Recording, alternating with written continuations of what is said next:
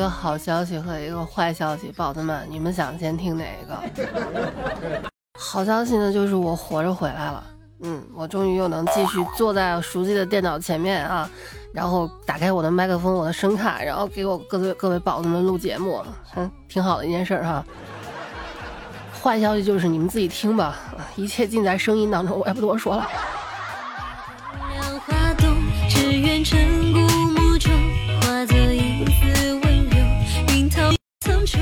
我就特别恨，你知道吗？特别恨。我这辈子啊，最恨的就是试纸变成两条杠。我第一次就有生之年的第一次用那个试纸变成两条杠的时候，是吧？我手足无措啊，蹲在医院门口嚎啕大哭。然后呢，哭到最后，我妈、我婆婆打电话过来，没事儿没事儿，就怀个孕嘛，我们都陪着你呢。第二次啊，那就是在二零二二年的十二月。在那场几乎是全民都在参与的浩劫当中，我也不能幸免于难。眼瞅着一年多的时间过去了，我逃过了各种甲流，逃过了什么支原体、衣原体感染肺炎，我愣是他娘的没逃过这一场。哇，这个年过的啊，先回趟老家，然后在家里面，我想着初十左右能回来，就赶上给宝子们录节目，是吧？结果呢？一场大雪不仅封住了路，也封住了我回来的一切希望啊！好不容易雪化了，可以哎安全无虞的回家了。我是感觉嗓子开始疼，不对劲儿，你知道吧？就是就是你你们懂我怎么跟你们形容那个感觉？就是我晚上躺在那儿刷抖音，我刷着那八块腹肌的擦边小哥，我都没兴趣了。往常一刷到哎。一般流程是先左看看右看看，哎，我老公没有在看我吧？好的，嘿嘿，小哥我来了。哎，我在在这儿说一句废话啊！有人就说，有人说人家擦边儿不文明，教坏小孩子。我就这么跟你们说啊，现实生活里没有一个练成那样身材的，就是腰细腿长，全身上下特别匀称，没有一丝赘肉。现实生活里没有一个男的愿意给我看，他愿意给我看，他们愿意给我看。哎，我就问你们，这不是雷锋，这不是菩萨，这是什么？这不是好人是什么？你们还批判人？批判人家批判没了，你们给我摸呀！你们谁有腹肌啊？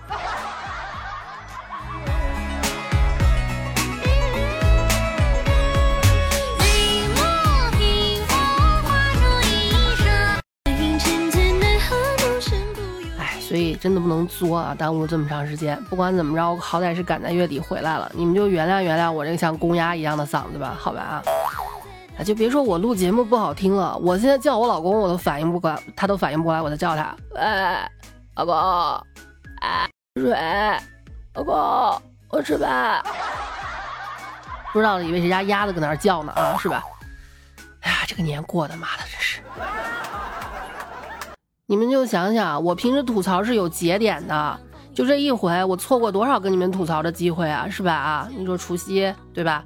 吐槽你们没收着压岁钱，情人节吐槽你们没对象，而且今年情人节和大年初五在一块儿。你说往年情人节都是来赚钱的，他他今年偏偏遇到财神了，遇到这个接财神的日子，是不是秒的渣都不剩？然后正月十五是不是得吐槽你们一下？哎，呃不对，初八吐槽你们开这个叫什么？吐槽你们开工啊？然后正月十五过了十五吐槽你们家孩子开学，这么多机会全让我给浪费了，现在捶足顿胸啊！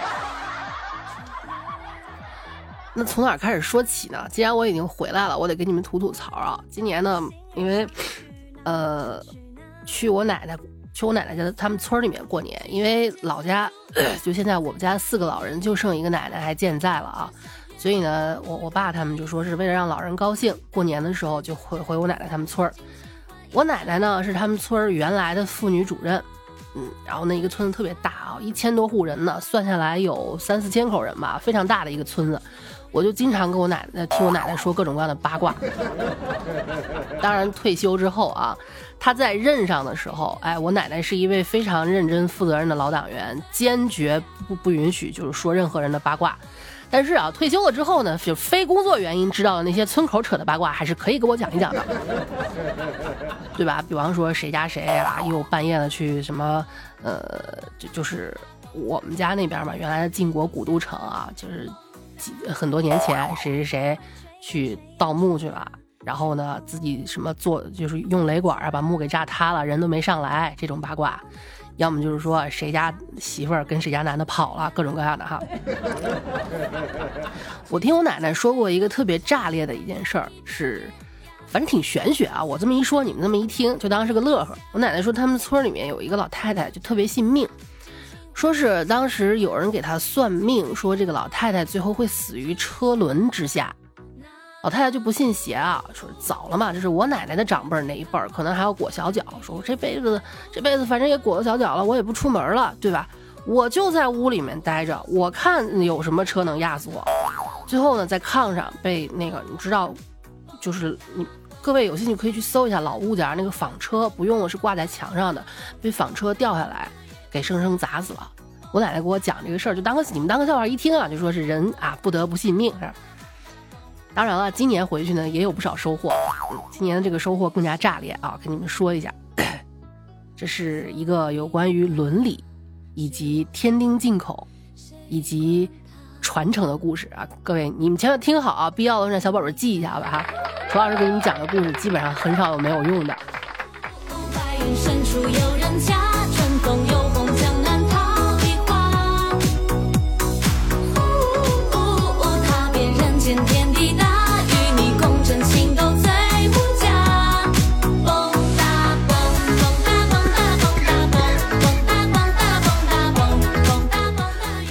他们村原本有一个恶婆婆，差不多这个年纪就跟就可能差不多跟我，呃，跟我妈一辈儿啊，比楚老师的妈妈可能小那么几岁，就差不多我们父母辈儿那那个年纪有一个恶婆婆，就是她年轻的时候就十里八村著名的泼妇，反正经常看见她，有时候在那个村口啊，要么就泼人一身水，要么就指桑骂槐，反正骂的非常脏啊。今年过年我又回村的时候呢，我看这老太太就是。你想往常恨不得骑到人家头上，今年回去她看见人，她就溜墙根走。家里一些亲戚，就是村里面一些老人跟他打招呼，他也是特别特别沉默寡言的，然后跟人家特别尴尬的一笑。我就问我奶奶出什么事儿了，我奶奶跟我说，其实这事儿啊，就你别当他面说，村里人都知道，但是大家都当一个共同的秘密。说是这老太太年轻时候就泼，后来呢当了婆婆啊，那肯定是更泼。儿子娶了个儿媳妇儿，好几年没生孩子。这老太太就不愿意了啊，天天指桑骂槐啊，说自己儿媳妇是个什么不下蛋的母鸡。儿媳妇也不愿意啊，就我们他儿媳妇跟我是同龄人嘛，就这一代人都受过高等教育，就说那我就不信是我的问题，查一下呗，万一是你儿子的问题呢？不查不要紧，一查，哎，啪没了。人家儿媳妇很正常，就这泼妇老太太的儿子不能生，你看这事儿闹的，老太太当时就不愿意了啊，就在医院就。医医院那个里面就开始撒泼打滚，哎呀，命怎么火呀？到了我这代断香火啦，不啦不啦不啦，然后弄得就挺下不来台。后来不知道哪一个嘴长的亲戚给出了个主意，这个主意在我们看来特别的无稽之谈哈，但是人家老太太，人家就是听进去了，可能。嗯，我觉得在他们这种传统观念里面，确实是没有后代比一切都要严重了。他们的采纳的办法是什么呢？这泼妇老太太五十多岁了，跟他老头又要了一个二胎，生下来之后给儿子和儿媳妇养。这事儿全村都知道，但是大家都就默不作声，就。啊，面子上过得去就行了。从那之后呢，这个老太太，你就想平时啊那么泼辣一个老太太，就变得沉默寡言，遇到人都不好意思打招呼，溜着墙根走。所以你们看，儿子生不了儿媳，生不了孩子，婆婆来生，population，婆婆来生，population，人口，记住了吗？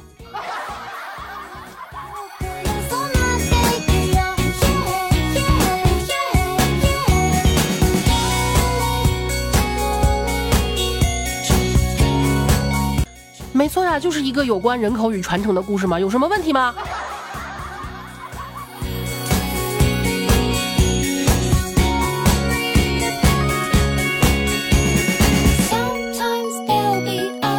你们要是有兴趣的话啊，下期我来跟你们讲一讲村里面的媒婆是怎么样撮合两个人啊，然后成功的凑成一对儿。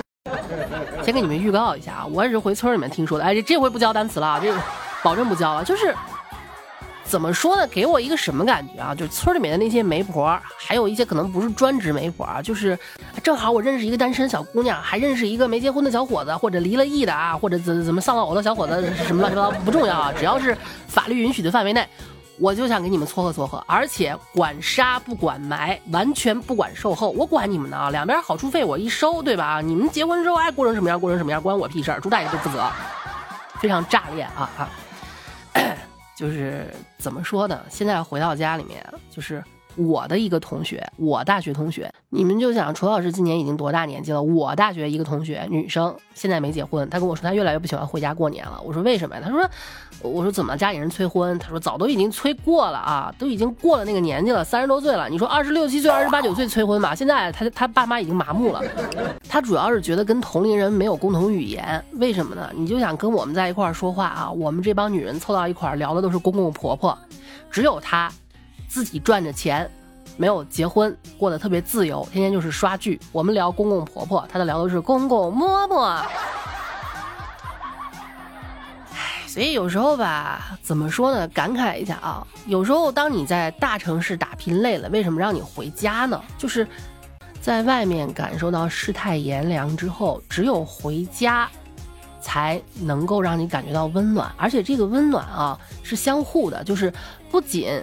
你能让你就是不仅爸妈让你感觉到温暖，你也能让爸妈感觉到温暖。为什么？你说你就想你一回家，你爸妈看见你就来火，可不就温暖吗？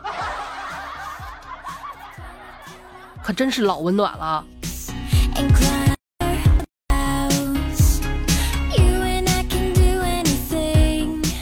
而我小时候啊，有一段时间特别叛逆，就是二十出头刚工工刚工作那个时候啊，就觉得，哎，我为什么要按照我父母的意愿去过这个年呢？对吧？而且过不过年有什么意思呀？我现在天天能吃好吃的，每天想买新衣服就买新衣服啊，不想像我爸妈那那样天天这个规矩那个规矩的什么的。然后其实现在年龄越来越大了，对于这个家庭的观念也越来越重。我觉得有时候就哪怕不是为了别的，年不年的不重要，我就为了哄我爸妈开心，很多事情我也非常愿意做哈。当然，前提是你的爸妈一定要讲理，对吧？嗯，有时候我妈也挺不讲理的，就尤其是她对于过年的一些东西啊。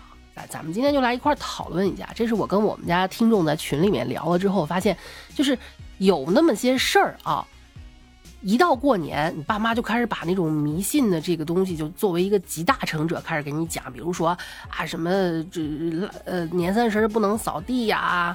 然后正月剪头死舅舅什么？哎，我我我说到这儿啊，你们有没有看这两天一个新闻，说是一个哥们儿正月里面剪了一下头发，然后他舅舅酒驾，酒驾啊，这是违法行为啊，酒驾之后去世了，然后他舅妈就把他给告上法庭了，说的是因为这个外甥正月里面剪头发。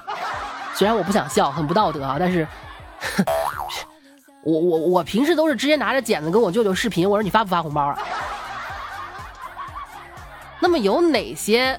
就是一些迷信的说法呢，是我们父母经常会跟我们说的，而且他们到底有没有依据呢？咱们今天来一条一条的分析一下啊。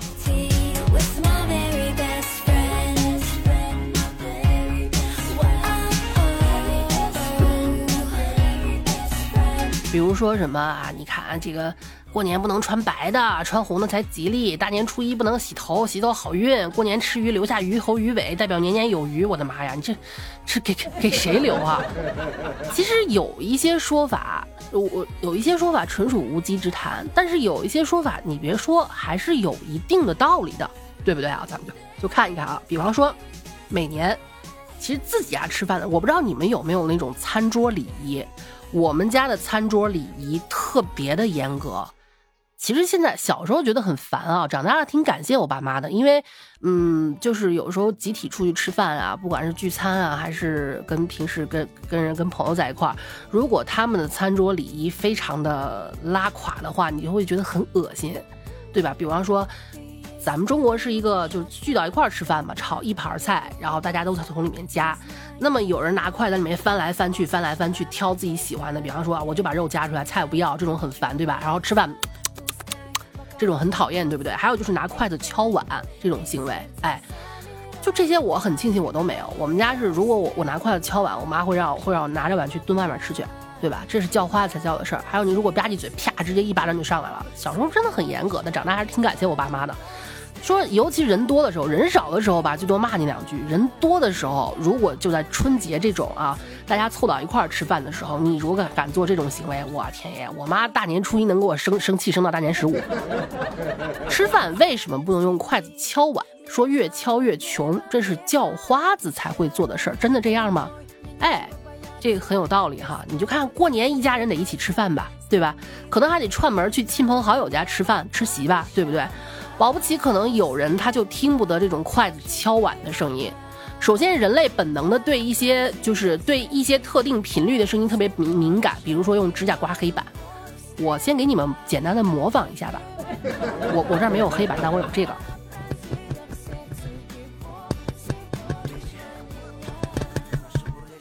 我就问你们难受吗？比如指甲刮黑板，比如筷子敲瓷碗，对吧？叮叮当当当当当，就是让人听了之后，你们就想啊，平时如果让你听到一些就是比较有规律而且持续很长的声音，你会不会很烦躁？你像我是我自己是个声音工作者，我对声音特别敏感啊，长间歇的这个声音会让我非常烦躁，会让我想把这就是怎怎么说呢？我曾经干过什么样的事儿啊？就是曾经我租的房子在十五楼。楼下有个人在不停的滴滴滴滴摁他的车喇叭，可能是想引起他跟我住在同一个楼的女朋友的注意哈。我从十五楼扔了一个装了半瓶水的那个水瓶子，我啪直接扔下去了。这个声音让我非常烦，所以不敲碗这个事儿是有科学依据的。如果有人对这个声音非常的敏感呢，可能会产生厌恶啊、恐惧等负面情绪，对吧？你也不想大过年的桌子上被人讨厌吧？被人讨厌无所谓，但是如果因为讨厌本来本来该该该给你的红包不给了，你说你损失不损失？对不对？而且啊，有一种病，就是嗯，怎么说呢，叫恐阴症。虽然听上去有点离谱啊，但是可能一百个人里面就会有六个，就是这种重复又刺耳的声音会引起人头疼、恶心，甚至难以克制的暴躁行为。酒桌上打起来，你说上哪说理去？是不是啊？万一你亲友里面有这样的人，你给人敲出个好歹来，他们进医院，或者他把你打进医院，你就说，哦，我觉得爸爸说的挺有道理的，对吧？啊，你过年敲碗把你敲穷了，穷的到底是谁咱不知道，反正肯肯定是穷了，哎。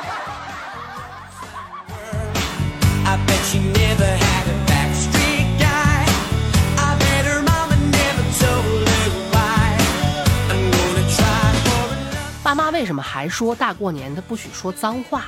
脏话会影响一年的运气，是真的吗？点个赞，下期揭秘。